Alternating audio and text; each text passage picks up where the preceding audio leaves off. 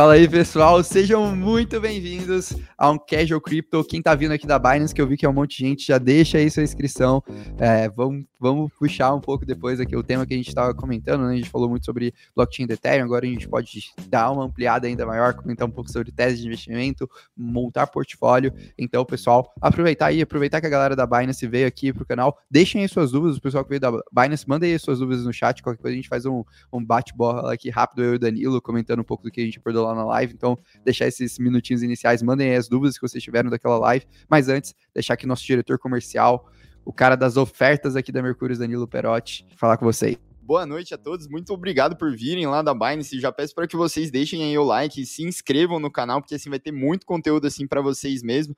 É, realmente pô, foi um prazer lá falar com, com o pessoal. Com certeza vamos fazer outras lá com eles e vamos trazer o pessoal de lá é, para cá. E como eu falei lá, se a gente bater 200 pessoas aqui ao vivo, a gente abre as porcentagens do que a gente falou, né? A gente falou das cinco moedas na plataforma da Ethereum que a gente investe. Quem é Mercúrio Pro já sabe, né? Mas de qualquer forma, peço que vocês aí deixem sempre o like. Estamos com 70 pessoas ao vivo, 43 likes só, então vamos bater aí, sempre deixar igualado lá e falar um pouquinho de como criar uma tese de investimento hoje, né, Orlando? Assim, isso aqui é o que a gente está falando, como o Rubens, né? Eu achei legal que ele comentou lá em cima, perguntando se isso era como se fosse um esquenta, né, para semana que vem, porque realmente semana que vem vai ser porrada com live todos os dias, né? Todos os dias, para quem não sabe, às 7 horas da noite, na semana que vem, de segunda a sexta, a gente vai fazer o nosso desafio né, de análise fundamentalista, nosso desafio fora da curva, né? A gente vai ensinar como que a gente faz análise, como achar os melhores portfólios, né? Como você monta né, a sua carteira ali no, no mercado de cripto. Se você não está inscrito, a gente vai deixar o link aqui no chat e também na descrição. Eu vou pegar o link e jogar aqui no chat para todo mundo, enquanto o Orlando é, fala um pouquinho aí com vocês sobre, é, sobre o tema da live. Mas Espero que todos vocês já estejam inscritos, tanto no desafio, tanto no canal, e uma boa noite aí a todos. Não, perfeito, perfeito. Estou comentando só um pouco para o desafio. Quem está curioso, vi que muita gente perguntou né, de fontes de informações, lugares. Basicamente, a gente vai fazer quatro aulas explicando só as melhores fontes, como montar uma tese de investimento, como entender né, o que é de fato análise fundamentalista, como aproveitar tudo isso. E além disso, é, a gente vai fazer uma quinta aula que vai ser mostrar o, exatamente o dia a dia de uma análise fundamentalista. Então, quem quer aprender a fazer isso, utilizar isso no portfólio, ter é, esse potencial, acho bem legal. Vi que muita gente da Binance também estava perguntando, né, sobre informações de, é, de como acompanhar o mercado, de aprender um pouco o mercado. Então, vou aproveitar aqui, vou deixar o meu Twitter ali, que eu sei que o pessoal estava pedindo bastante. E Danilo, se você quiser, cara, vamos puxar então algumas dúvidas do chat antes da gente entrar na parte de como criar tese de investimento, que eu acho legal, que eu vi que muita gente mandou aqui, a gente falou no início, né, o pessoal da Binance nessa introdução, mandar aí pra gente, enquanto o pessoal se inscreve no desafio, entra lá no Twitter também para conseguir puxar as melhores informações do mercado. Tranquilo, cara. Eu vou puxar primeiro aqui de um cara que parece estar tá bem empolgado, deve ser novo aqui, tá perguntando de X Infinity, né? Fala pra gente falar um pouquinho sobre ela. Só para esse cara, o Bruno, só não manda várias vezes aqui, eu, eu existo aqui justamente para isso, então não vai passar aqui nenhum dos comentários. É, às vezes passa um ou outro, daí você pode mandar de novo, mas só para não ficar é, muito spamado, assim, com várias mensagens, manda só uma aqui que eu já tô, já tô ligado aí, eu sei que você é novo, então seja bem-vindo aí, cara. Mas você pode comentar um pouquinho aí pro Bruno sobre Axie Infinity, Orlando? É, sem sombra de dúvidas, né? Vamos falar então um pouco. É, Axie Infinity aí explodiu, é, chamou a atenção de muita gente, né? Mas basicamente o que é Axie Infinity, né? O que, que seria isso?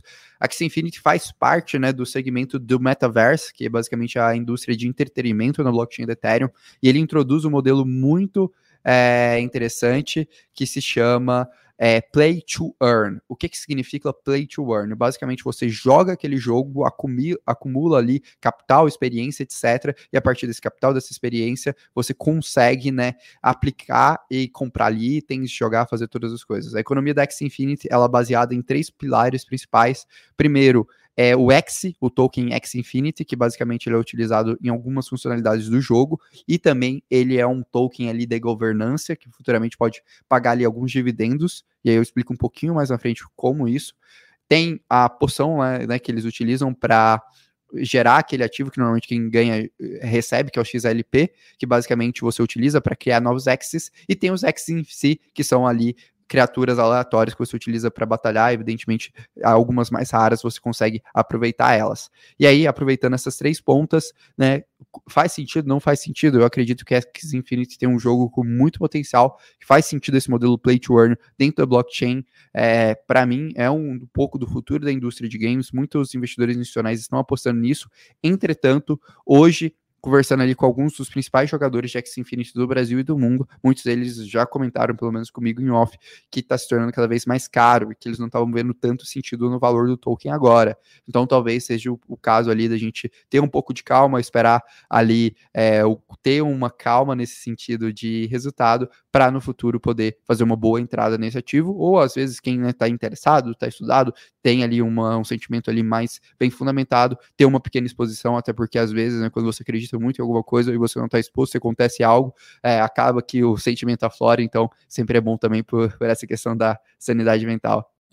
Cara, eu acho que uma, uma dúvida legal, assim, que vem se discutindo bastante, eu vi alguns vídeos viralizando nessa linha, assim, do Axie, é essa discussão se a, o que o Nelson propõe aqui, né, Nelson, nosso assinante, um abraço para você, cara, é, ele pergunta se a economia do Axie Infinity, como ela está agora, ela tende a um esquema Ponzi, né, eu vi muita gente bombando, assim, com vídeo, falando que Axie poderia ser uma pirâmide financeira, né, então, queria saber um pouquinho da sua opinião quanto a isso. Não, legal. Assim, eu inclusive gravei uma live recentemente, né, no canal do Rodrigo Digital falando sobre isso.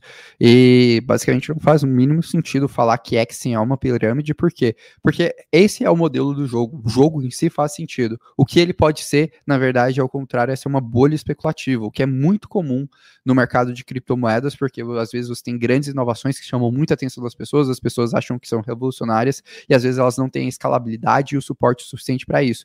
Que eu acredito que será o caso um pouco do X Infinity. Então, se eu pudesse comentar um, um pouco, né, principalmente a minha ressalva que eu comentei ali, seria justamente essa ideia de que você tem esse risco implícito ali dentro do modelo que o Axie Infinity funciona, por isso que é importante né, a gente ter essa calma, e, e especialmente na hora de investir, e observar né, um pouco como a infraestrutura, como o desenvolvimento do ativo está se tornando. Pode ser que ele esteja é, em excesso especulado, assim como o Bitcoin em 2017 estava especulado e depois, no futuro, ele conseguiu construir infraestrutura e voltou, inclusive, a patamares maiores de preço, mas às vezes dois, três anos pode ser um impacto muito grande para sua carteira, por isso é importante fracionar aporte, por isso é importante estar tá estudando como está ali esse impacto. Perfeito?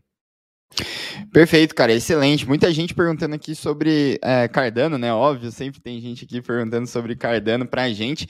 É, falando que, perguntando se a gente poderia fazer o que a gente fez os top 5 da Ethereum, se a gente poderia falar um pouquinho sobre alguns projetos é, da Cardano e o que, que a gente espera. Realmente era essa mesmo que eu ia puxar, o que, que a gente espera da Cardano se realmente entregar a atualização é, Alonso. Como já tem, tem algumas pessoas novas aqui que estão vindo da Binance, Orlando, acho que seria legal a gente falar um pouquinho da nossa opinião assim sobre, sobre Cardano, o que, que a gente pensa. Eu só vou pedir para você colocar um pouquinho o microfone um pouquinho mais longe, porque ele está estourando um pouco quando você começa a falar, beleza? Opa, perfeito. Dá uma distanciada aqui, né, para não atrapalhar o, pessoal, o áudio do pessoal. É, mas vamos lá, né? O que é a Cardano, né? Cardano hoje é a segunda maior blockchain de contratos inteligentes é, em termos de market cap. Infelizmente, em termos de ecossistema, ela ainda não entregou nada, então ainda não possui contratos inteligentes. Inclusive, uma live muito boa que a gente tem aqui no canal é com o embaixador da Cardano Brasil, Marcos Vinícius, sobre isso. E basicamente o que a gente sente hoje em relação a esse momento da Cardano. A gente sente que está extremamente é, supervalorizado o projeto no sentido de que se a Cardano não conseguir ser bem sucedida entregar o Alonso Fork, o que pode acontecer naturalmente, ela pode sofrer um impacto muito significativo de preço. E aí, para a gente, talvez o timing desse projeto não seja tão interessante. O que a gente espera? A gente quer ver como esse projeto vai, vai vir, se em setembro realmente vem a plataforma de contratos inteligentes, entender um pouco como vai ser essa dinâmica, o que isso vai afetar, para depois é, pensar em fazer posições, etc. Mas isso é uma coisa até legal, e depois mandem a opinião no chat se vocês acharem legal. A gente está pensando seriamente em chamar tanto o embaixador da Cardano quanto o embaixador da Polkadot Brasil para bater um bate-papo sobre Polkadot, Cardano e Ethereum aqui, e um pouco sobre o futuro de plataformas de contratos inteligentes. Se vocês acharem que é legal, depois mandem no chat que a gente se esforça um pouco para fazer o convite lá para o pessoal. É isso aí, cara. O Gianni tá perguntando, né, boa noite, talvez ele seja novo aqui também, perguntando se a gente tem algum curso, Orlando. Como é que a gente pode ajudar o Gianni? Não, primeira coisa, a gente faz o convite, né? Desafio fundamentalista vai começar agora, né? O desafio Outlier. Basicamente, a gente vai pegar aí os quatro anos que a gente está no mercado de cripto, as mais de 10 mil horas que a gente está estudando, condensar tudo em cinco horas de conteúdo. Então, se você quer aproveitar isso, vale muito a pena. Já tem ali o link para o pessoal que quiser se inscrever. E além disso, é, em breve a gente deve abrir ali a Mercúrios Pro, para quem não conhece, basicamente a nossa assinatura com mais de 50 horas de cursos, mais de 300 páginas de análise. Então você tem ali quatro trilhas exclusivas para todos os perfis, desde quem está iniciando no mercado de cripto a quem está perdido e quer compreender esse mercado, além de um contrato próximo com a gente, uma plataforma exclusiva para você tirar todas as suas dúvidas e uma, uma análise de mais de 25 páginas como, com a nossa carteira perfeita, que é exatamente como a gente investiria no mercado de criptomoedas moedas e como a gente hoje investe o nosso capital. Então, o que a gente coloca no Skin on the Game para o pessoal que tem interesse nesse sentido. Perfeito, Danilo? Perfeito, cara. Veio bastante dúvida aqui, mas eu acho, eu só deixei a lista de espera aqui da Mercúrios Pro para quem tem interesse, né, em aprender mais com a gente, fazer parte dessa nossa comunidade. Mas eu acho que a gente podia deixar um pouquinho de conversa. Eu vou anotando aqui as dúvidas do pessoal que mandaram e a gente faz uma pausa logo assim, com uns 10, 15 minutos ali de, de, de aula e eu puxo mais algumas. O que, que você acha? Perfeito, perfeito. Então vou fazer o seguinte, deixa eu só organizar aqui minha tela para compartilhar com o pessoal e aí a gente dá início justamente à análise, né, que a galera tá tá curiosa, tá interessada, que basicamente é um pouco né, sobre a parte de tese de investimento. A gente vai explicando um pouco, a galera que tiver dúvidas vai puxando também, que eu acho que é bem legal. É, o que, que, eu separei aqui para o pessoal hoje, né? O pessoal que não está acostumado com a dinâmica daqui da Mercúrio, normalmente a gente gosta de trazer muito estudo, muitas informações sobre o mercado.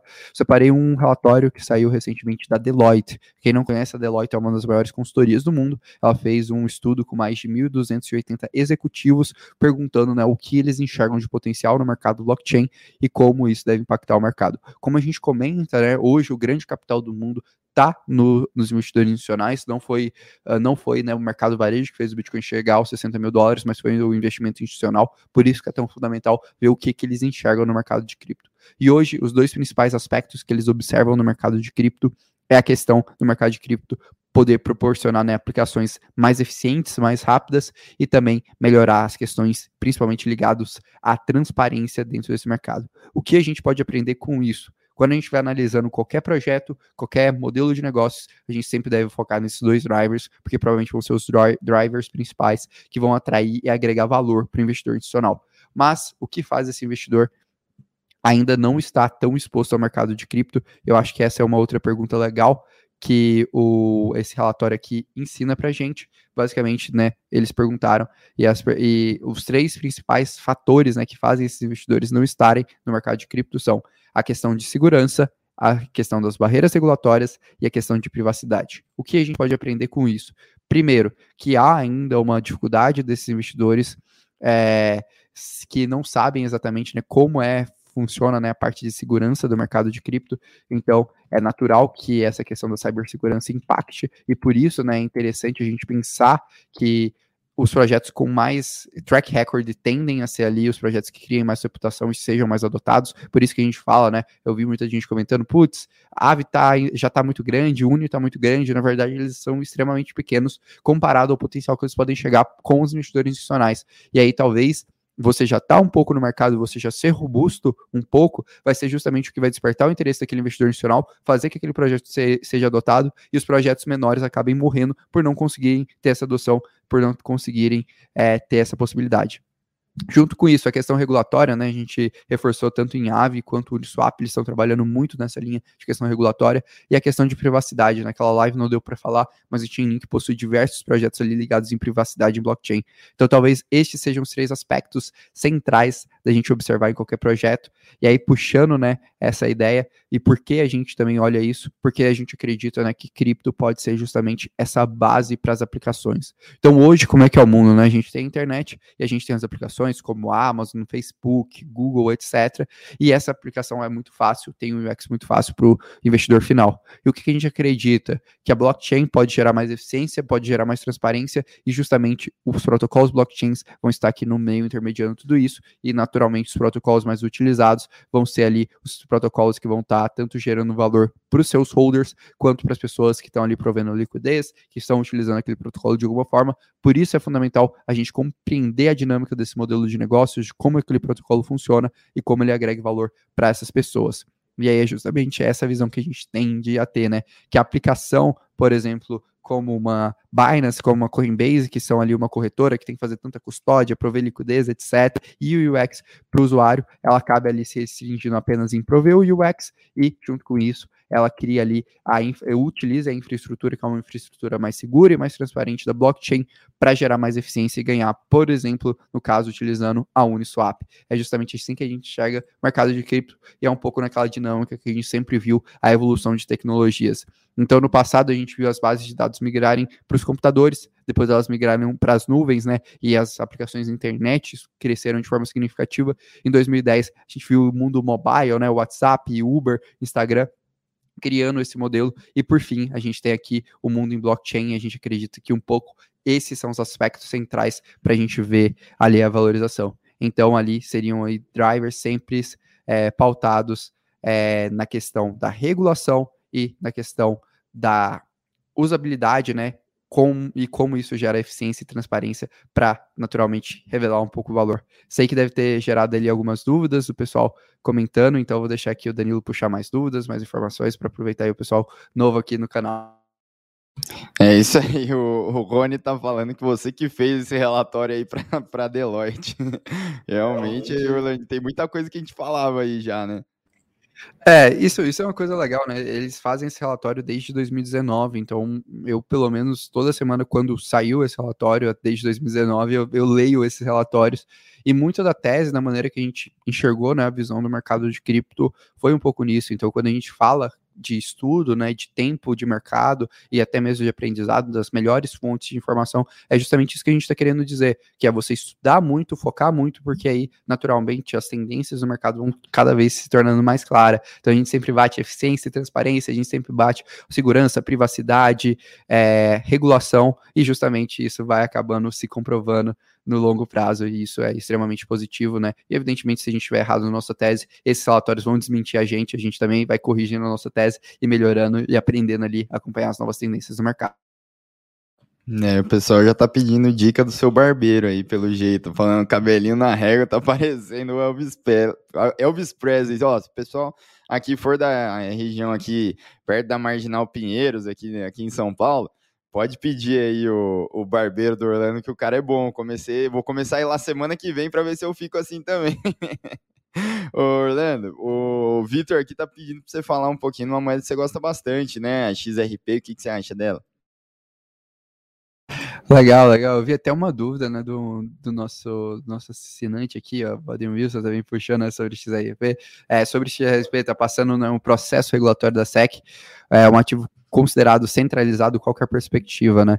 Legal. O que, que a gente acredita em relação a XRP? Primeiro, a gente não vê um caso de uso tão bem definido por que isso? Porque basicamente ela serve ali só para remessa, só que no momento que você recebe aquele ativo por alta volatilidade, por excesso de emissão, ele acaba sendo sempre vendido, então você acaba não tendo um caso de uso tão definido, por exemplo, era algo que o próprio Bitcoin ou uma stablecoin consegue já resolver o caso de uso da XRP, então a XRP não tem um modelo de negócio tão interessante, e além disso tem diversos problemas regulatórios, tem uma empresa centralizada ali por trás que já afetou muito a sua oferta e a sua demanda, já manipulou muito o mercado, então pra gente assim tem diversos diversas red flags e a gente enxerga hoje que o mercado de cripto está migrando cada vez mais para essa linha de meio de pagamento, né? Você já tem soluções bem robustas como stablecoins e indo para outras aplicações. Por isso a gente não acredita que seja um projeto tão interessante. Com certeza estaria inclusive numa blacklist, se a gente poderia adicionar assim é, na Mercúrio, tanto por questões regulatórias, quanto por questões de governança, quanto por questões de centralização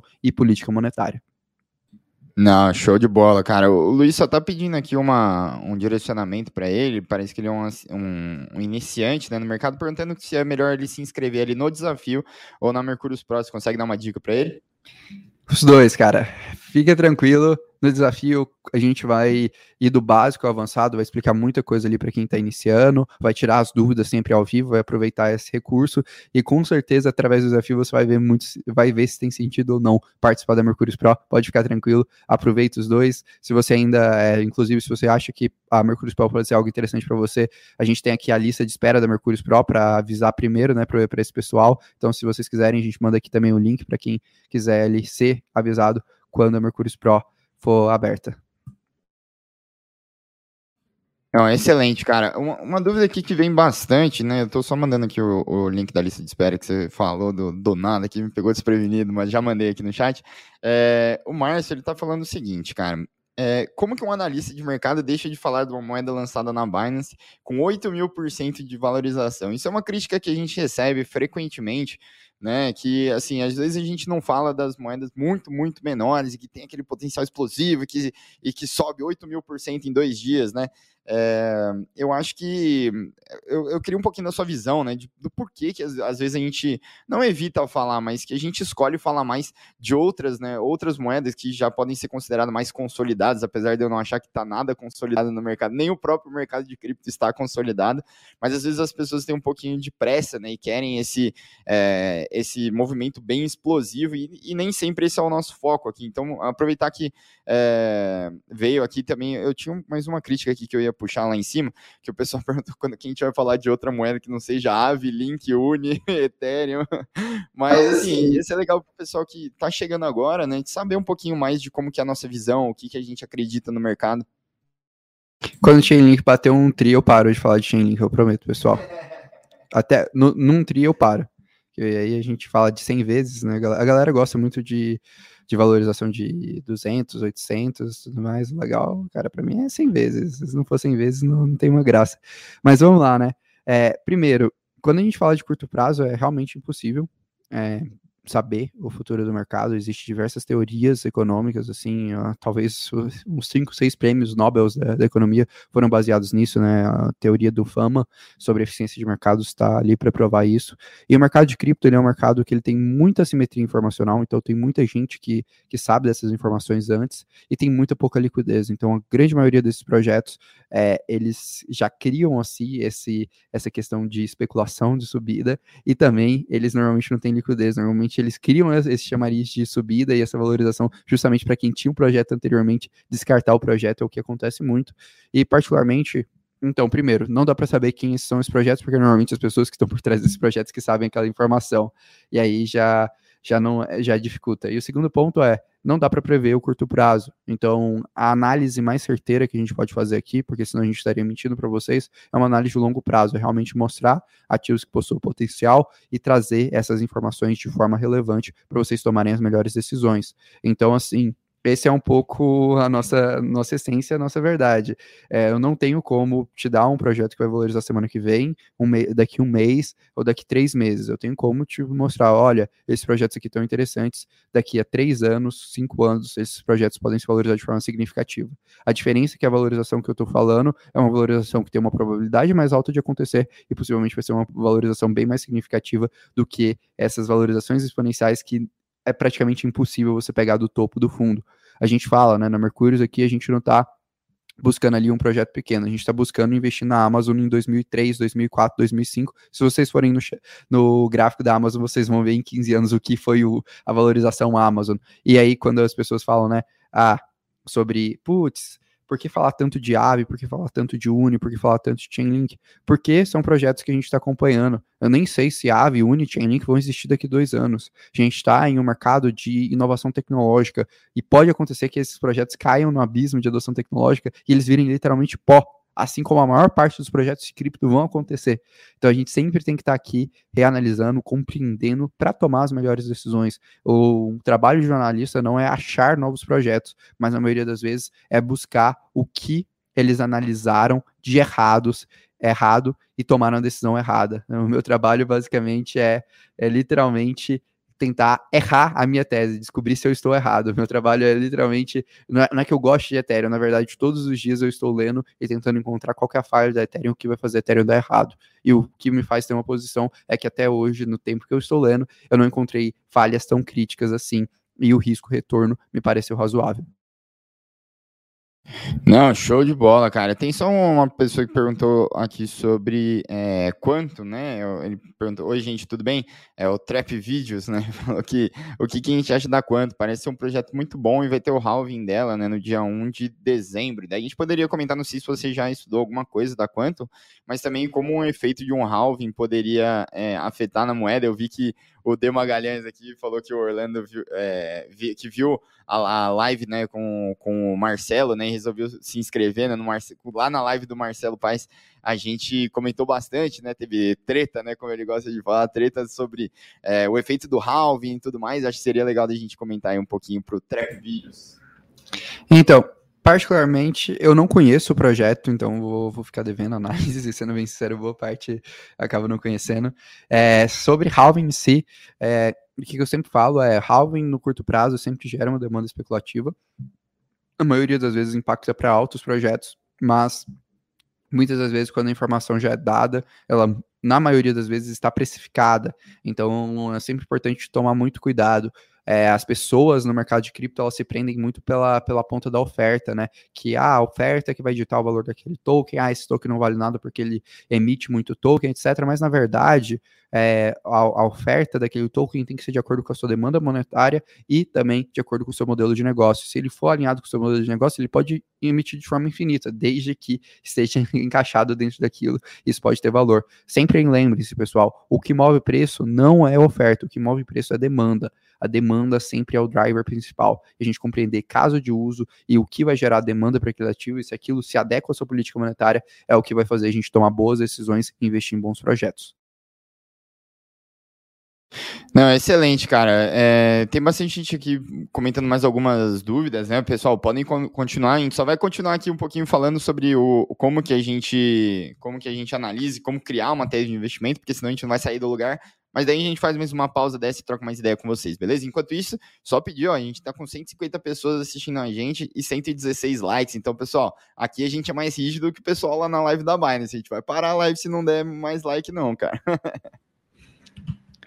Para aí, para aí, pessoal. De, de, deixem aí o like, que é importante até para esse conteúdo chegar para mais pessoas, né?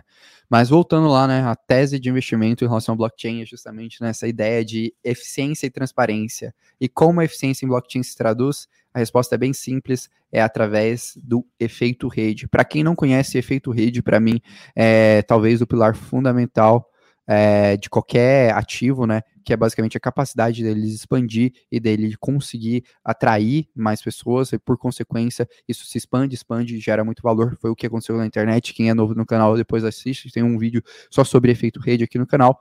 Mas basicamente esse efeito rede ele precisa né, de criar comunidade, criar usuários para ser gerado. E aí a gente entra num problema que a galera gosta de brincar, né? Que é o problema do ovo e da galinha, né? O que veio primeiro, o ovo ou a galinha? Normalmente a gente olha para uma rede como a internet e fala, putz, internet tem efeito rede, mas a gente não sabe o que veio primeiro, se foi os usuários ou se foi a robustez da rede, etc.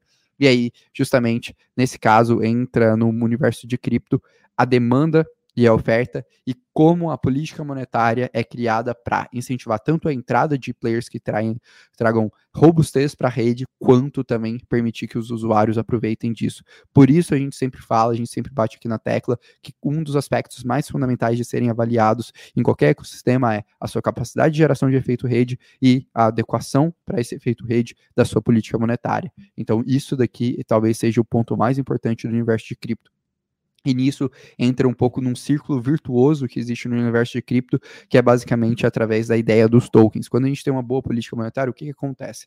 É, normalmente a política monetária ela subsidia o crescimento da rede. Isso gera uma maior adoção da rede, porque os usuários vão ver maior valor, vão ver maior segurança. Isso gera uma demanda, né, por aqueles tokens. Aqueles tokens se valorizam e permite ali a gente gerar mais sub subsídio. Então, as redes que tendem a crescer são as redes que têm essa política monetária adequada nesse ciclo, nessa forma. Normalmente são os ativos que mais têm potencial de valor. Por isso que a gente fala, sempre quando vocês olharem um token, aqui na Mercúrio a gente pelo menos tem as três regras fundamentais de qualquer análise que a gente é, toma nas decisões. Primeira regra é olhar o token, é compreender o modelo de negócios e se perguntar: esse modelo de negócios desse token é mais eficiente, mais transparente do que o mercado tradicional? Se a resposta for positiva, você vai para a segunda resposta, que é o quanto essa aplicação é mais eficiente do que o mercado tradicional. E aí, se você tiver uma segunda resposta ali, uma noção boa disso, você vai para a terceira pergunta, que é o quanto esse token captura dessa eficiência gerada por ele.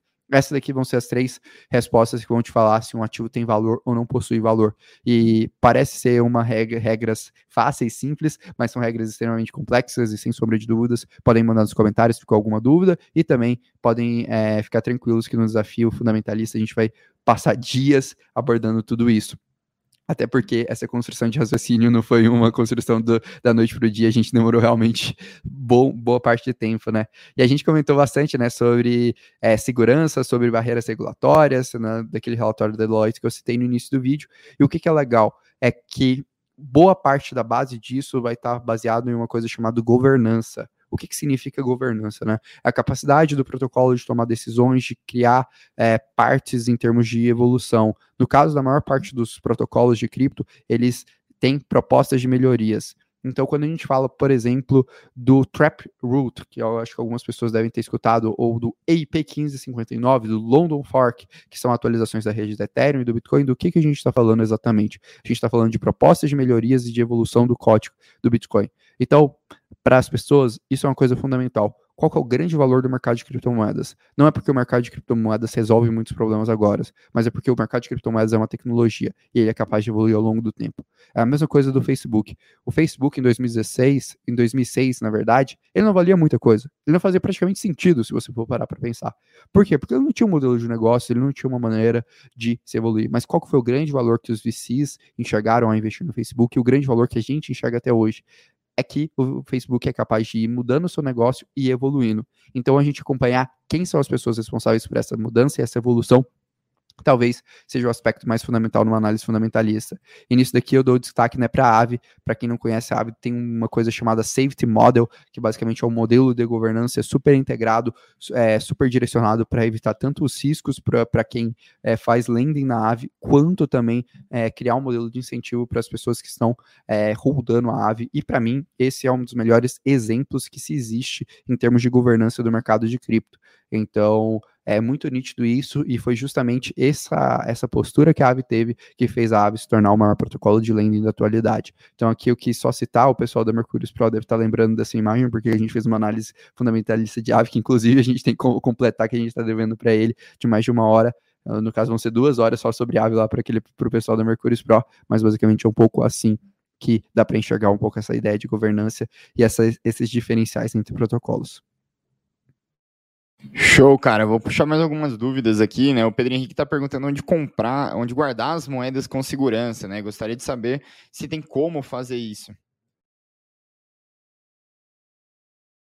Legal, vamos falar de segurança, né? Normalmente, primeira coisa, é importante lembrar que tudo tem risco, né? Normalmente, quando a gente está em corretoras, etc., a gente está tomando risco de custódia da corretora, né? A gente estava tendo a live passada do Marcelo, a gente comentou muito sobre isso, que foi, olha, você não está no risco só Bitcoin quando você investe em Bitcoin, normalmente você está no risco Bitcoin e o risco lugar que você está custodiando. Você está na Binance, você está no risco Binance, se está na Kraken, está no risco Kraken, está na, na BlockFi, está no risco BlockFi. Como eu sei que o pessoal normalmente custodia de três formas criptomoedas, vou dar algumas dicas para essas três formas. Primeiro, em exchanges, qual é a dica principal? Procure em exchanges que sejam reguladas, façam custódia institucional e estejam em países interessantes. Hoje, quais as exchanges que aqui na Mercúrio internacionalmente a gente acha mais interessante? Kraken, Coinbase, Gemini e BlockFi. É, indo no segundo ponto, né? Wallets é, online, né? É, que a gente conhece muito pelas soft wallets. É, observem sempre o review de usuários, tenham ali em um dispositivo seguro. Hoje, quais são as wallets mais interessantes também por terem código aberto, etc. Para interagir com o ecossistema cripto, MetaMa é, DeFi MetaMask, para interagir com wallets é, de, é, de, modo geral, eu gosto bastante da Atomic Wallet, da Exodus e da Trust Wallet. Aí o Rodrigo falou, conheço sim, é uma wallet bem interessante. Por fim, melhor forma, né, para quem faz a custódia própria, são as hard wallets ou as wallets que permitem ali que seu ativo fique offline. No caso, é, e a gente entra principalmente na Trezor e na Ledger, praticamente particularmente eu prefiro a, a Trezor, tenho as duas por conta do seu UX. Excelente, cara. O Rodrigo aí que a gente acabou de responder uma dúvida dele, né, perguntando sobre a Trust Wallet, mas ele vem com uma outra pergunta aqui, é, falando, perguntando se a gente pode falar um pouquinho mais da Curve, né? Ele falou que não entendeu o projeto dela no, no site, né? Então, eu vou pegar aqui já e tentar aproveitar esse conteúdo para as nossas análises rápidas lá que a gente costuma fazer aqui durante a live, que depois a gente joga lá no Instagram. Então, se você não segue a gente aqui, é, é arroba o link está na descrição aqui também do nosso Instagram. Segue a gente lá, tem análise todo dia, tem muito conteúdo mesmo. E a gente sempre faz uns recortes assim para deixar lá um arquivo, né, onde vocês podem ter análises rápidas ali de um minuto, dois minutos sobre cada uma das moedas. Então, vamos lá, uma análise rápida aí do, uma análise rápida ali de Curve. Legal. A Curve, para quem não conhece, é uma DEX. Então, está hoje na blockchain do Ethereum e ela criou uma outra curva, né, de, de Automata Market Maker, que a gente chama, que basicamente são as bases das DEX. Ela criou uma curva ali mais estável, principalmente focada para ativos que têm pouca volatilidade. Então, ela ficou conhecida por ser uma exchange ali que permitia muita troca de stablecoins de forma muito barata, muito eficiente. E normalmente as pessoas utilizavam principalmente para arbitragem dentro do mercado DeFi. Hoje o projeto ela acabou não conseguindo crescer tanto, porque naturalmente né, as pessoas não conseguem trocar tanto stablecoins, e ele está pivotando, criou ali uma nova versão, indo ali na linha de criar é, modelos para trocas de tokens também voláteis. Particularmente, não acho que é um dos melhores projetos do mercado de, de, DeFi, por quê? Porque ele tem muito capital travado e tem uma ineficiência relativamente grande, então ali teria algumas ressalvas em relação a isso, e hoje ele tem concorrentes de grande impacto, como a própria Uniswap. Não, show de bola, cara. O Adriano aqui ele faz uma pergunta que talvez seja respondida aí no, no desafio. Espero que você tenha é, inscrito aí, né, o Adriano mas ele pergunta como que ele poderia simplificar ao máximo o, o capital dele, né? Teria como manter uma carteira com no máximo 5, 6 ativos, buscando é, médio máximo aí de, de eficiência, né? Otimizar essa carteira mesmo com menos ativos assim?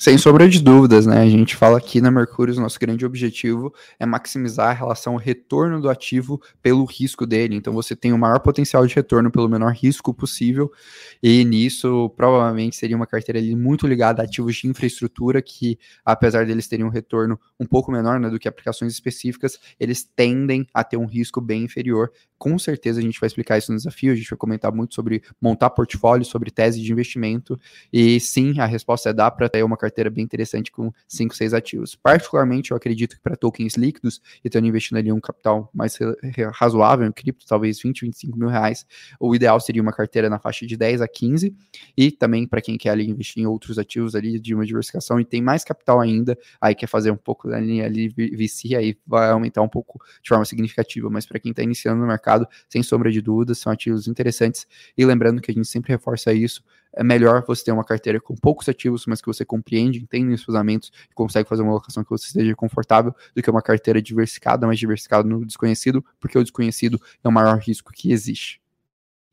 Excelente, cara. O Roberto aqui ele pergunta o que, que significa o token de governança, né? É, ele tem visto muitas DeFi falando de como seus tokens são tokens de governança. Acho que seria interessante a gente falar dos tipos de tokens que tem aí nesses protocolos. Perfeito, vamos lá, vamos entender então o que são tokens de governança. A grande maioria das DeFi's, elas são baseadas em um modelo chamado DAO. Para quem não sabe o que é DAO, DAO são é, organizações autônomas descentralizadas. E o que, que isso significa? Basicamente, você está criando uma empresa, só que uma empresa que a comunidade, de forma descentralizada, gere e tome as, as decisões em relação disso. E como a gente cria a consenso e como a gente faz que as pessoas é, tomem as decisões, basicamente é na linha né, de você ter tokens de governança. Então você faz as pessoas gastarem capital para terem o direito de voto e tomada de decisão. Então normalmente é, as, de, as DeFi's elas têm esse recurso. Então, por exemplo, o token Uni, o que, que ele é? Ele é um token de governança. A partir do momento que você tem os tokens Uni, você tem o direito de votar nas propostas para alterar o ecossistema e a partir de uma certa quantidade, se eu não me engano, 0,25% do supply do token Uni, você tem o direito de propor é, melhorias e evoluções para aquele protocolo. E o que é interessante? Essas empresas naturalmente também geram lucro, geram fluxo, geram receita, na verdade. No futuro podem gerar lucros que podem ser divididos pelos acionistas. E aí, quem seriam os acionistas? Justamente os holders do ativo, que poderiam tomar a decisão de como isso seria feito. Então, isso é extremamente interessante. Muitas pessoas enxergam, assim como eu, esse potencial em um futuro próximo no mercado cripto. E até eu acho que isso a gente pode usar como gancho, né, para a gente continuar a nossa análise. A gente estava falando um pouco de governança, justamente puxando essa linha. E aí, o que eu gostaria de puxar com vocês é, é, a ideia né, de como eu acredito que será o futuro do mercado de cripto. Então, a gente bateu bastante na tecla que o mercado de cripto ele ainda é muito pequeno, muito restrito, não faz sentido a gente julgar ali um Uniswap como um token grande, ou uma ave como um token grande, ou um token caro. Por quê? Porque a gente acredita que a gente está na versão 1.0 do mercado de cripto. Como assim? Calma que a gente vai explicar. Mas basicamente, hoje, vejam se vocês não sentem o mesmo nessa visão de cripto. Hoje o mercado de cripto é um mercado ainda muito complexo e acaba que as pessoas que de fato conseguem utilizar as aplicações são as pessoas que são, abre aspas, nativas no mercado de cripto. O mercado de cripto ele é extremamente anônimo, né? Você normalmente não sabe quem estão por trás das aplicações, dos desenvolvimentos dos ativos. Ele é um mercado ali extremamente fungível, com pouca interação com o mundo real. Agora, fazer um outro exercício, imagine aqui um mercado que ele interage com o mundo real, que ele tem ali toda a expansão, toda a capacidade de mundo real, ele tem um modelo de reputação onde você sabe ali o que é mais seguro nele, e ele tem ali diversas posições e diversas formas de token. Não parece um mercado interessante? Só para vocês terem uma ideia, quando eu falo que a ave ela ainda está barata, o que, que eu estou falando isso? Hoje, esse é o tamanho do mercado de lending cripto, 17 bilhões de dólares. Na verdade, esse número deve estar um pouquinho desatualizado. Esse é o mercado de crédito do mundo. São 116 trilhões de dólares. Então, quando vocês falam ali, a valorização de 800%, na verdade, pensem ali o quanto a Ave se valorizaria pegando uma pequena fatia desse mercado. É justamente isso que a gente está enxergando no potencial do mercado de DeFi, por isso que a gente estuda tanto e investe tanto tempo nisso. Mas como isso vai acontecer? E aí, eu quero puxar uma frase, né, do Benedict Evans, que para quem não conhece, ele é um dos sócios da 16Z, que é o maior venture capital de tecnologia do mundo, que ele fala sobre a internet algum tempo atrás, né? Ele fala basicamente assim: se a gente pensasse na internet nos primeiros 20 anos, a gente ia realmente perceber que as coisas eram fáceis. Elas eram realmente muito fáceis, apesar da gente achar que elas não eram tão fáceis assim. Como assim? Hoje elas tinham uma baixa penetração na sociedade. A internet ali era restrita a pouco capital e pessoas ali que entendiam muito disso. O pessoal que viveu a adoção da internet vai lembrar que a internet de escada, as aplicações da internet eram péssimas e elas não geravam ali, os consumidores especialmente, não tinham aquele conforto para compras online. Tenho certeza que quem é um pouco mais velho aqui que eu, com certeza não se sentiu confortável em algum momento de comprar, comprar algo pela internet. E o que aconteceu foi basicamente que a gente resolveu esses problemas e depois a gente criou um valor muito maior da internet. Resumindo o que ele falou, no caso, não traduzindo a literal, né, as falas deles, é isso. E basicamente esse seria o potencial do mercado de cripto. A partir do momento que ele se torna regulado, ele consegue interagir com o mundo real. A partir do momento que ele tem reputação, ele se torna mais fácil de ser utilizado. A partir do momento que grandes empresas conseguem utilizar ele, ele expande significativamente seu UX e sua base de usuários. E isso faz um impacto significativo. Isso é basicamente o que fez, é, por exemplo, uma empresa como o Facebook, como a Apple, se tornar a maior empresa do mundo. Apesar de elas já valerem muito é, lá em 2010, 2012, elas valem muito mais hoje. E é justamente esse tipo de coisa que a gente está estudando e buscando aqui no mercado de criptomoedas. Legal, cara, legal. Tem bastante dúvida interessante aqui agora. É, o Anonymous, né, que de vez em quando aparece aí só com pergunta fácil, né? Ele fala: pergunta, e a adoção do Bitcoin como moeda de troca vai chegar a acontecer? Então, cada vez mais eu vejo que os especialistas no mercado de cripto não enxergam o Bitcoin como uma moeda de troca em si, dia a dia, mas como um modelo de proof of reserve. O que que isso significa, né? Eu já li uh, diversos textos, principalmente de alguns dos principais pensadores no mercado, como Nick Carter, em que ele fala que a gente poderia pensar no Bitcoin como uma forma dos bancos, das empresas comprovarem que elas possuem ali saldo e permitirem ali as transações entre elas, ser tipo uma espécie de lastro para o mundo. Por quê? Porque a gente tem ali carteiras pseudo-aleatórias que a gente consegue auditar de forma simples e ter uma grande transparência e usar o que já existe em infraestrutura para tornar o ativo escalável particularmente, cada vez mais eu vou um pouco nessa linha de reserva de valor e nessa linha de proof of reserve, que eu vejo que muitas empresas estão utilizando, inclusive, deixa difícil para manter o ativo em caixa, chamar a atenção de investidores. Mas, assim, é um pouco da minha visão. Ainda não enxergo tanto essa adoção como meio de transação por algumas questões ligadas ao fato dele ser deflacionário, que poderia gerar uma demanda especulativa muito grande, e também algumas questões de escalabilidade barra segurança. Não, legal, cara. Eu acho que tem mais uma proposta aqui de, de análise rápida aqui, né? A Milena tá falando para você comentar um pouquinho sobre o projeto Webix, né? Pra gente, eu acho que essa a gente não tem análise rápida, então vamos lá com análise rápida aí do projeto da Webix. Legal, legal. Vamos lá, né? O Webix, para quem não conhece, é uma moeda ali que funciona na parte de, digamos assim, marketplace, né? Então ele é um utility que você tem algumas lojas plugadas que você ganha desconto, alguns benefícios. A plataforma da Ubix não conseguiu se expandir tão bem, né? Até porque estava ali restrita Brasil e acabou que talvez o comércio, todos os aspectos não estavam tão bem preparados e particularmente boa parte do time dos desenvolvedores desaqueceu bastante, né? Faz tempo que a gente não vê é, mudanças relevantes no código. Particularmente, eu tenho extremas ressalvas quanto ao projeto. Acredito que existem tokens que gerem mais eficiência e transparência do mercado que esse. E seria ali um ativo que eu não, não olharia, pelo menos não no médio curto prazo, até porque a gente tem ali outros projetos que geram mais eficiência e podem ali ser oportunidades mais interessantes. Legal, cara. O Thiago pergunta se a gente tem alguma informação sobre Mask. A gente já estudou esse portfólio, esse, esse projeto? Pessoal, essa eu vou ficar devendo que eu realmente não conheço também é, Mask, então peço desculpas aí. É, não, legal, cara. Assim, eu sempre gosto, a gente gosta bastante de estudar, então se vocês tiverem alguma, é, alguma moeda que a gente não entende, mandem aí nos comentários também é, os materiais né, que vocês recomendam pra gente dar uma olhada, né? Quem sabe na próxima live a gente pode trazer algumas coisas aí que a gente tenha é, lido. O, o, Francisco, aí, antes da gente seguir com a nossa análise, Orlando, ele pergunta se além do risco inerente de criptos né, nas, nas exchanges centralizadas, é, há algum risco a mais por não ter o KYC? Exemplo do que a Binance, que passou a quase obrigar os seus clientes a fazê-lo agora?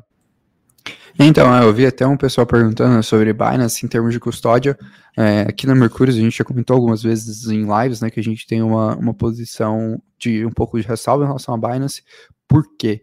Basicamente, a Binance é uma excelente corretora, ela tem produtos fenomenais, talvez seja uma das melhores fiat ramps do Brasil, assim, não, não tem como não falar isso, é uma corretora muito boa, mas ela tem um risco regulatório um pouco maior. A partir do momento que você não faz KYC ou que você não segue as normas de um determinado país, o risco de uma pressão regulatória é muito alta. E isso que está acontecendo com a Binance. A Binance está num processo agora de se regular. Caso ela se regule, ela pode se tornar uma plataforma ali ainda mais transparente, mais segura nesse aspecto. A gente acredita um pouco nisso, por isso que hoje a gente enxerga ali algumas corretoras internacionais um pouco mais interessantes que a plataforma. E basicamente esse seria o risco KYC, é o risco do impacto regulatório e que muitos é, reguladores possam quase que perseguir as plataformas, mas perseguir num bom sentido, por quê? Porque é no sentido delas é, se regularem, se tornarem mais transparentes e também permitirem ali a adoção, a entrada de institucionais. A gente sempre gosta de comparar o exemplo né, é, da, do Coinbase, que basicamente é os grandes investidores e investidores institucionais acabaram não comprando os bitcoins na Binance, né? Eles compraram na Coinbase. Tem um motivo muito claro por isso, que é a questão regulatória, a questão de segurança, transparência. Então, sempre é importante avaliar isso. E para a gente, assim como o KYC, esse processo de anti-money laundering está se tornando essencial dentro das corretoras, ele tende também a se tornar essencial dentro do mercado DeFi. Por isso, não se assustem, não achem que a gente está perdendo a questão de descentralização quando um protocolo é, é descentralizado pede que KYC, na verdade, ele está se antecipando um pouco do que pode acontecer de tendência do mundo e aumentando o seu potencial de adoção. Isso pode, inclusive, ser uma grande destrava de valor, dependendo da forma que você analisar. É, descentralização nunca foi sobre falta de regulação, descentralização sempre foi sobre criar um mundo mais eficiente e transparente, e boa parte das vezes a regulação ajudou nesse sentido. Não, muito legal, cara. A gente já falou também aqui sobre o que o João tá falando, né? Algo sobre a Shiba, né? Se você entrar lá no nosso Instagram, você vai ver uma análise um pouquinho melhor, mas acho que a gente poderia é, falar um pouquinho do que, que a gente acha sobre a Shiba, Orlando. Não, perfeito. A, a Shiba, né? É, basicamente ela vem ali daquela série de memes coins como a Dogecoin. O que, que são esses ativos? Eles são ativos que eles não têm uma finalidade clara, eles não têm política monetária, eles não têm governança, eles não geram eficiência para o mercado. Então, basicamente, eles não têm valor. Essa é a resposta fatídica e, naturalmente, né, o mercado de cripto, que é o mercado mais racional, é um mercado que tem alguns aspectos nesse sentido, às vezes precifica errado esse mercado. Então, tomem muito cuidado. É, infelizmente, muitos usuários do mercado de cripto entram por conta desses ativos que prometem valorizações exponenciais e zoeiras exponenciais, mas muitas das vezes aquilo não, não gera nenhum resultado de forma de eficiência, não tem o potencial de ser adotado pelo investidor institucional, não tem o potencial de é, ser adotado pelo mainstream, e aí acaba que você faz você, no fundo, no fundo, perder dinheiro. É, então, mais uma para nossa blacklist ali dos assinantes da, da Mercurius Pro, com certeza vai estar tá lá na nossa caixa de ferramenta. O Renato aqui comenta sobre a Hathor Network, né? O, Renato, só para se você quiser se aprofundar um pouquinho mais na Hathor, a gente falou com o CEO da Hathor aqui, né, em uma live, né, uma das lives do, de sexta-feira que a gente faz, que é o Casual Crypto. É, a gente falou com ele, então foi uma live bem legal, assim, bem esclarecedora. A gente tem uma opinião um pouquinho contrária, né, quanto ao investimento na Hathor, né, a gente fala um pouquinho disso é, lá no vídeo, em outras lives também, mas acho que a gente poderia dar um overall, pelo menos, do que, do que, que é a Hathor, né, o que, que a gente pensa e por que, que a gente não investe hoje em Hathor, né, Orlando? Legal, legal. A Hathor, para quem não conhece, é uma é, plataforma de contratos inteligentes que visa ali gerar uma escalabilidade um pouco maior dentro da rede do Ethereum. É, particularmente o que eu vejo ali de red flags é que ela está concorrendo né, com o ecossistema, o maior ecossistema em termos de capital intelectual do mundo, que é Ethereum. Isso é um fator que dificulta a adoção, né? E ela está num estágio ainda muito inicial e às vezes ela pode ser ali engolida quando forem criadas barreiras é, e vantagens competitivas sustentáveis no mercado de cripto. Então, por isso que a gente enxerga ali um pouco com mais risco. Evidentemente, caso o projeto comece a construir robustez, comece a integrar e também é, dar mais sinais que o risco né, dele ser engolido por vantagens competitivas significativas de outros projetos é, seja menor, possa fazer sentido. Inclusive, o pessoal que quer entrar um pouco mais, né, fica aí a recomendação da nossa live que a gente fez com o CEO da Hathor, que elucida muito bem né, um pouco sobre o projeto. Legal, cara. Tem uma bem interessante que a gente, inclusive, comentou ali na live, do, na, na última live que a gente fez ali na Binance, né? Que a gente saiu já veio direto para cá. Que aqui o, o, a, o, Biden Coin ele pergunta é, como que vocês enxergam os fundamentos da Matic, né? A Polygon, no contexto da Ethereum 2.0. Eu achei muito interessante essa dúvida. Não, acho uma dúvida extremamente válida, né? E o que, que acontece? A Matic, ela é uma solução de segunda camada, né, da Ethereum, é, que no caso, quando, quando a gente tem ali o modelo de shardings bem definido, a gente evolui é, muito nesse aspecto. E aí, qual que para mim é, o, é, a ressalva é que a Matic hoje tem uma boa governança, ela conseguiu se adequar muito bem, criar uma solução de segunda camada muito mais versátil, e naturalmente a gente vai ver projetos mais robustos. Então, por conta dessa governança, eu acredito que seja muito interessante, mas é fundamental para quem investe acompanhar no roadmap, ter uma noção muito boa de como está sendo o impacto do projeto. É, isso aí. O, aqui, ah, o Rony tá perguntando se H, HNT não é a Helion. Eu acho que é a Hathor Network, não é? Eu, eu não conheço a Helion, daí pelo HNT eu já achei que era. Orlando? É, eu também vou ficar devendo essa, porque eu não tenho tanta certeza. No caso da Helion, eu realmente não conheço o projeto. Não, beleza. Aqui o, o Thiago tá perguntando se a gente tá usando DeFi da rede Solana, né? Solana é uma daqui, a, das que a gente tem bastante ali no radar, né? E, e tava perguntando se a gente tá utilizando as DeFis lá. A gente está começando a interagir com o ecossistema do Solana, a Serum, principalmente, né, que está por trás da FTX, chama bastante atenção até para compreender ali esse mercado, mas é, particularmente ainda não tenho muitas visões e muitos feedbacks para dar. Por enquanto é uma rede que está funcionando bem, só que ainda tem muita pouca liquidez, tem muitas poucas aplicações. É isso aí, é. O, o Rony tá falando que, que Hathor é HTR, né? Não, desculpa aí então, pessoal, eu puxei o Hathor de, de bobeira porque eu não conhecia a, a Helion. O, o Rafael aqui pergunta o que vocês pensam sobre a ameaça da ADA roubar parte do mercado do Ethereum após o lançamento do contrato inteligente. Foi uma discussão que rolou hoje, né? Inclusive, lá no nosso, no nosso Instagram, né, que a gente postou o nosso vídeo de, de Cardano, né? E daí o Lauro também, o, o, o embaixador da Polkadot, começou a entrar também na discussão, foi bem legal. É, engraçado, eu já tive essa discussão com alguns players, assim, do, do, do, mercado, inclusive eu já tive essa discussão com o embaixador da, da Cardano, né, o Marcos Vinícius, que foi, foi uma conversa bem legal, que inclusive ele mesmo falou, cara, eu não acredito que a, que a Cardano em si substitui tudo, inclusive tem uma a live, acho que foi a primeira live que a gente fez com ele, ele comentou um pouco, né, dessa visão, ele falou, Cardano tem muitas funcionalidades e podem ter muitos projetos que vão se beneficiar, mas não necessariamente tudo é, que ela, ela, abrange, e também tive essa conversa com o André Franco ali da, da Empíricos, eu sei que o pessoal viu ali comentando, né, o André, cara, cara que entende também bastante do mercado, né? A gente conversou numa live essa semana no Instagram dele, e aí ele comentou, né, um pouco sobre a ressalva que ele também tem sobre Cardano, tanto de entrega quanto do, da postura em termos de marketing e até uma postura um pouco mais arrogante do projeto, e também essa conversa com o Lauro, da Polkadot. E o que, que eu acredito? Que a Cardano ainda não conseguiu entregar as ferramentas necessárias para a gente ver essa migração, né? Então ela precisa de um conversor de RC20, que ela anunciou agora, que está em testnet. Ela precisa de fato entregar a plataforma de contratos inteligentes escaláveis, que funcionam super bem, que a gente ainda não viu. Até as próprias soluções de escalabilidade do Cardano ainda não estão prontas.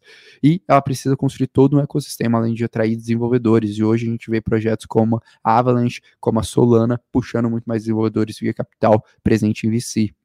Então, para mim, assim, eu realmente vejo um risco muito baixo nesse aspecto. Pelo menos de médio prazo é um risco muito baixo. Evidentemente que quando se lança um protocolo como esse, a gente vai acompanhar mais de perto e entender um pouco o que tende a acontecer, né? E até aproveitando para complementar a dúvida do Andy, que é justamente sobre Avalanche, é justamente isso, né? Avalanche subiu muito por conta de VC. Eu acho que tem que ter só um cuidado para ver o quanto isso é capital, né? Fomento e o quanto ela vai reter. Eu acho que daqui duas, é, dois, três meses a gente vai ter uma resposta um pouco mais clara disso, mas é um pouco da subida da Solana. Eu acho que é importante ter ali um pouco o sinal, a gente vê que a Solana e que a Avalanche já estão um pouco supervalorizadas, dado o capital, dado a atividade na rede, às vezes é legal realizar um pouquinho e ter uma calma, assim, pelo menos foi um pouco das posturas que a gente tomou, inclusive lá na carteira da, da Mercúrio Pro, sei que vem de assinante, depois dá uma lida que a gente comenta bastante nesse sentido. É isso aí, cara. O Thiago ele tá perguntando só se atualmente quais projetos estão na mira dos institucionais, né, que vocês tenham conhecimento. Vou puxar essa dúvida e mais algumas, a gente fecha aí mais um resumo de como criar a tese de investimento e segue o jogo, beleza? Perfeito, perfeito. Então, é, sobre os institucionais, é, saiu alguns vazamentos, né, alguns comentários na Ethereum Conference, que era a maior conferência de Ethereum do mundo, que aconteceu em Paris algumas semanas atrás, principalmente sobre Uniswap. Então, Uniswap teria ele conversando tanto com o PayPal quanto a Robinhood, os dois comentaram um pouco nessa linha. E junto com os dois também, a gente viu muito é, ser falado da Aviark. Então, a Aviark ali chamando bastante atenção. Então, assim, para mim, hoje são os dois projetos principais no radar. Junto com eles, falaria plataformas de escalabilidade como Solana e a própria Ethereum, que também estão sendo muito abordados nos investidores institucionais. Inclusive, um relatório da Gemini foi justamente nessa linha. Legal, cara. O Gelson está perguntando se a gente já ouviu falar de Meta Hero, né? Um token útil do mundo real, Meta Scanner, Ultra HD, NFT e Metaverso. Acho que a gente comentou sobre o Meta Hero. A gente não, o João da Escola Cripto comentou num Casual Cripto que a gente fez há umas duas semanas atrás. É, o João Razin, quem não conhece, da Escola Cripto, se vocês gostam de NFT, é, Metaverso, é um dos caras que a gente conhece que está mais por dentro disso, então é só digitar aí Escola Cripto, e o cara, ele tem, tem muito conteúdo, a gente já, conhece, já se conhece há bastante tempo, então é um dos grandes amigos que a gente tem aí no mercado de cripto. Então entra lá, Gelson, acho que ele vai poder te dar até uma, um panorama um pouquinho melhor da gente, do que a gente. Fechou, bora puxar a última então, para finalizar, Daniel? Fechado, cara. Tem uma que é legal aqui do Biden Coin de novo. Ele pergunta se após o boom da, das DeFi em 2020, NFTs em 2021, será que as DAOs poderiam ser o grande destaque de 2022? Tem espaço, cara, tem espaço, está se construindo infraestrutura. Eu acho que a gente vai ver um crescimento muito robusto 2022 DeFi e NFT. A gente comentou isso, né? A gente tem uma live sobre previsões para 2021, falando muito sobre Ethereum, falando muito sobre DeFi, etc. É, e eu vou um pouco nessa linha ainda, que eu acho que com certeza vale a pena estar tá estudando DAO, vale a pena estar tá estudando NFT, vale a pena estar tá estudando Metaverse e DeFi. E com certeza na nossa live final de ano, que, que engraçado, né? O ano tá acabando, deve chegar. Acho que eu vou puxar então uma apanhada final aqui. Vi aqui o, o Plênio, né? Mandou 10 reais aqui perguntando sobre Cardano. Plênio, eh, a gente comentou né, um pouco, acredito que hoje o projeto está tá sobrevalorizado. Para mim tem um risco muito grande se der errado, né? A questão do, do London Fork teria um pouco ali ressalvas nesse aspecto. E se eu posso dar uma dica complementar, pega aqui, a gente tem um insights que a gente explica tudo sobre Cardano, realmente tudo, vale muito a pena. Entra lá, vai ajudar bastante. Mas assim, se eu posso falar, tenham cuidado, tenham calma com o hype. O pessoal perguntou sobre as, quatro, a 5 do. Ah, não, a COD eu realmente não conheço. Perguntou também sobre a 5 criptomoedas do André Franco. Vou ficar devendo essa, galera. Eu acho que ne, ele pelo menos não me falou. É a, a Radium, é, eu vi muita gente também comentando, né, sobre ecossistema do Solana. É, o pessoal falando do XRP, volta aí um pouco o vídeo, a gente falou ali algumas red flags do XRP. Tomem. É, É, cuidado, é, é, putz, é verdade, London Fork é da Ethereum, no caso Alonso Fork. E aí, fechando, né, o pessoal falou, é, Orlando, você brincou que tinha um trilhão de dólares, mas qual, é, qual chegará a um trilhão de dólares primeiro visão do Mercúrio, Uniswap, Chainlink e Aave? Olha, Vou te falar o que tem mais probabilidade de acontecer. Eu acredito que a Chainlink é mais provável por conta dos números de casos de uso. Mas vou ficar devendo, mas não, não sei, é um pouco difícil. Mas se eu fosse chutar entre as três, eu chutaria Chainlink, assim. Pelo menos em termos de casos de uso, tem potencial. Talvez a Uni ou a Aave consigam acelerar mais rápido essa, esse caminho por conta, né? Da, de estarem agora sendo aplicações institucionais. Mas, pessoal, a gente já tá batendo aqui já uma hora de live, foi uma hora lá na na, na, na, na Binance. Eu ainda vou ter mais uma hora extra de live, que eu vou dar uma palestra agora em uma, uma universidade. O Danilo vai, poder aproveitar o sexto dele, eu ainda vou ter mais uma hora. Mas enfim, agradecer primeiro todo mundo que está aqui no canal, fico muito feliz. Todo mundo que acompanhou a gente desde a live da Binance, pedir para deixar o like. Quem é novo aqui, já se inscreve, para a gente vai ser um prazer. Reforçar o desafio de análise fundamentalista está começando agora. A gente vai condensar 10 mil horas de estudo em 5 horas de conteúdos na semana que vem, ensinar a montar a tese, a montar realmente uma dinâmica de investimentos fundamental. Então, quem quiser aproveitar isso, muitas das dúvidas que vocês vão tendo, com certeza o desafio vai ajudar a sanar, vai isso ajudar a compreender. Vale muito a pena se inscrever. Estou esperando vocês lá. Enfim, Deixe aí seu like, se ficou alguma dúvida, mande nos comentários. Um abraço, pessoal, e até segunda-feira que a gente começa ali nosso desafio e começa o nosso tradicional é, Crypto Insights.